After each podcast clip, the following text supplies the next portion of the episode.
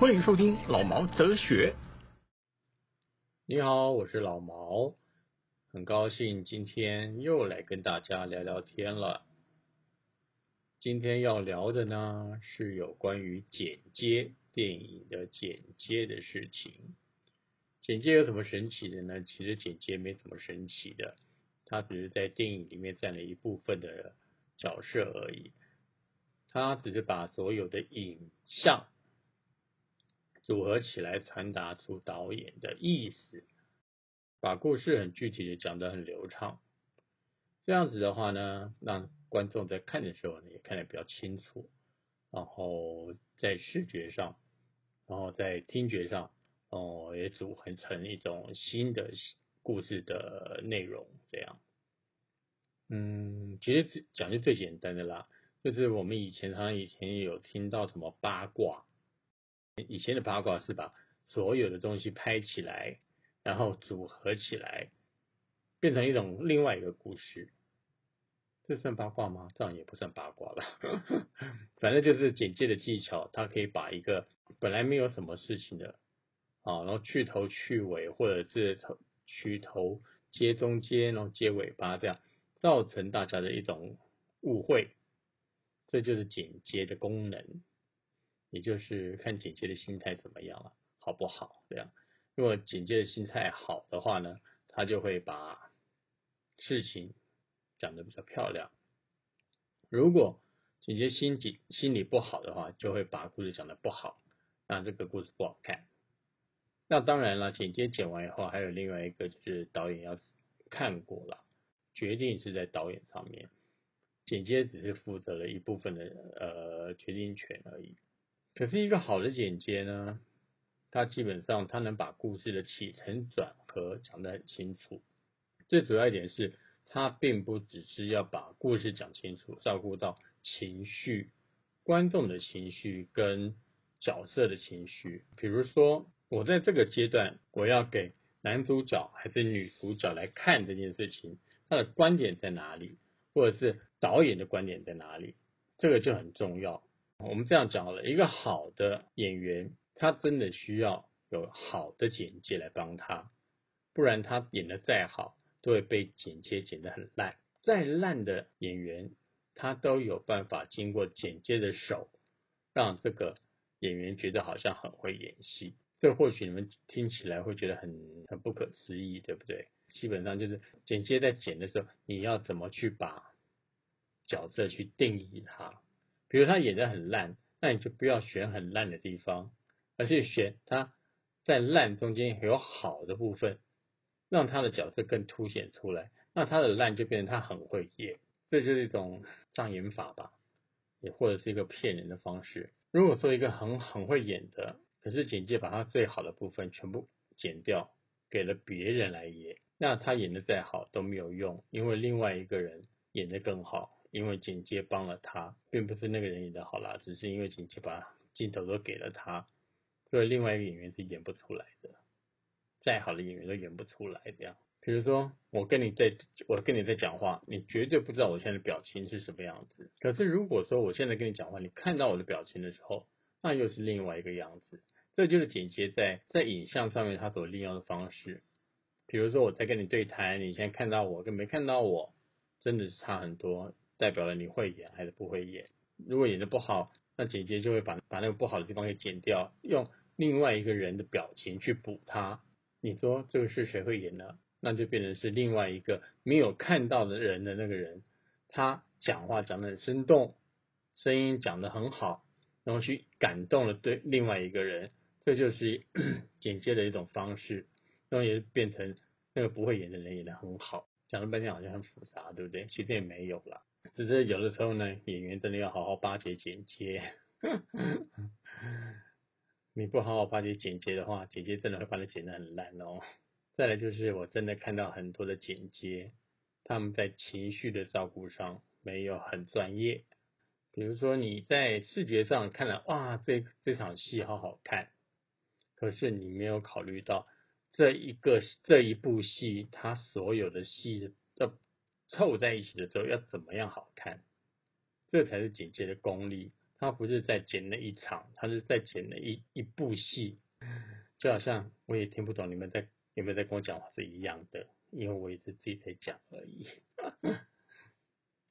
那我当然有听过很多人大牌的剪接啦，很了不起的剪接啊，他们都有专属的剪接风格，有些是属于动作片挂的，有些是属于呃剧情片挂的，有些属于爱情片挂的，有些是专门剪喜剧的。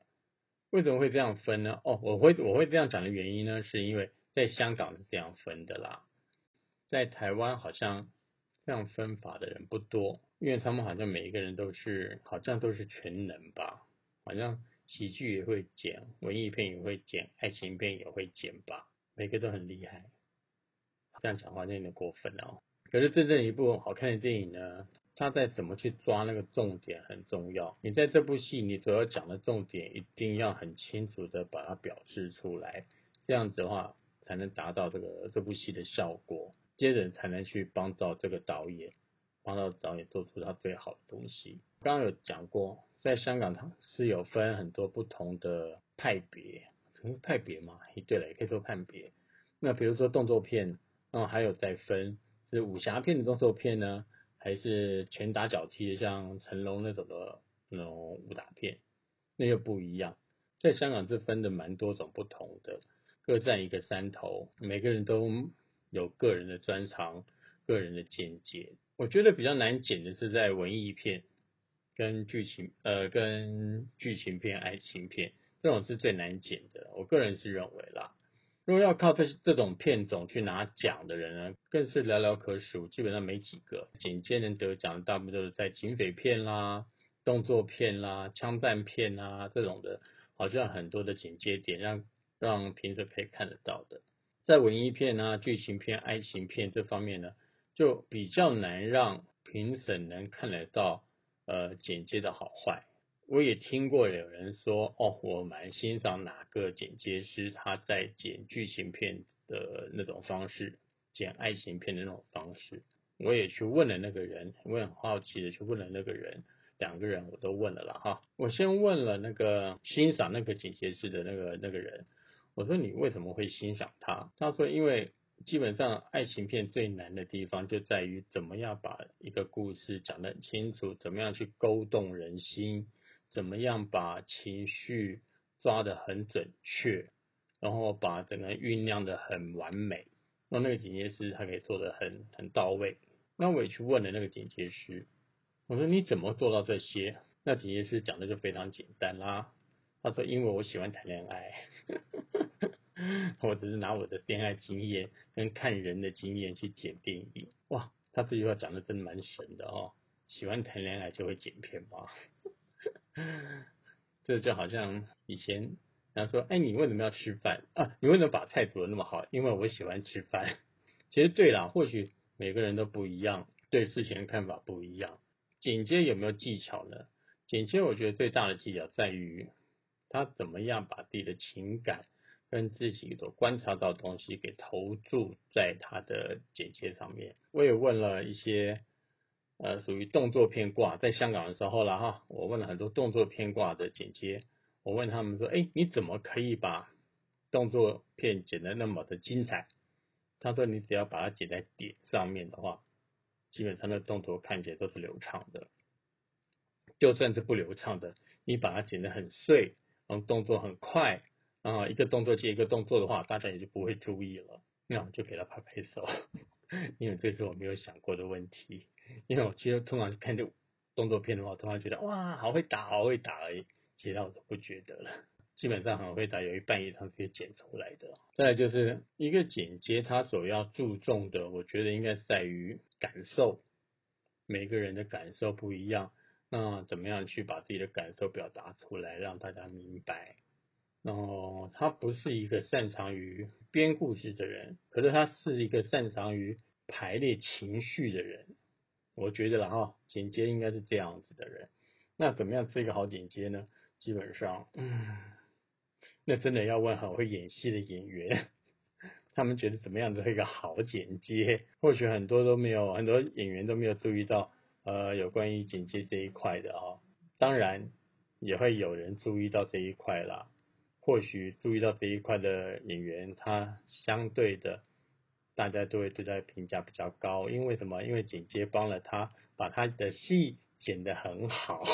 那当然，对于一般人来看的话，只会觉得这演员很会演戏，那不会觉得这个剪接把他的戏剪得很好。那我也曾经问过几个不同的剪接，你怎么去考虑这部戏，或者是修改这部戏，它的整个的。跟剧本的不一样，跟导演的不一样，在想法上面，他说只要你是顺着导演的宗旨，就是整个故事宗旨，导演要表达的意思去去讲一个不同类型的方式，让它更完美，比原来的东西更完美，那就可以啦。那当然你要包括了去找适合的声呃音乐，因为适合的音乐可以找造就适合的感觉，让整个不同的情绪跟画面配在一块。用音乐去推画面，画面再配合呃音乐，然后让你的视觉跟听觉上面产生相互的共鸣，产生了另外一种享受或者另外一种情绪。这就是目前我所听到比较厉害的剪接他所注意的事情。难道是以前用底片剪片的时候，好像比较不会注意音乐这方面的事情，只注重注重在。呃，影像上面的，因为那时候好像是声音跟影画面是没有办法配合在一块的。那现在大家都在用电脑剪接，所以很自然的就用电脑上的编排跟音乐的编排，很快装配在一起以后，很快就可以抓到那种感觉了。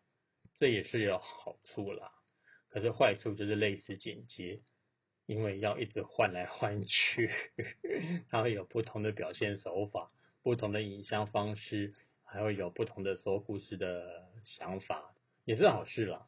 反正大家大家都在学习当中嘛，就连现在的对于新的观众来说，那老一辈的演员、老一辈的制作制作人或者是导演，他们也都想学习新一代的东西，大家都是好事吧。好，今天就讲到这边。其实我也不知道我在讲什么了，因为时间蛮赶的，最近比较忙。就这样喽，OK，好，拜拜，记得抖内哦，今天我们老板又在 complain 我了哈，OK，拜拜。